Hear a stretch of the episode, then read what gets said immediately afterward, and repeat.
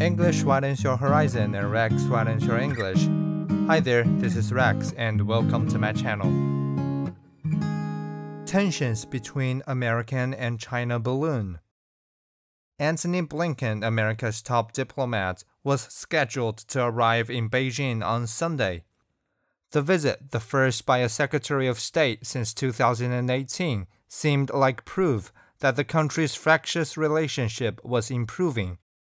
But now it will not happen. On Friday, Mr. Blinken postponed his trip after a Chinese high altitude balloon was spotted flying over America.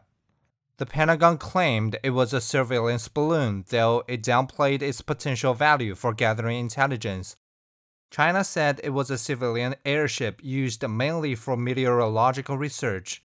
It expressed regret about the balloon's unintended entry into American airspace. Officials in Washington are disinclined to give China the benefits of the doubt. No politician wants to appear soft towards the country. That limits the Biden administration's room for maneuver. Mr. Blinken may still hope to visit Beijing at some point. One could argue, though, that now is precisely the time when talks are needed.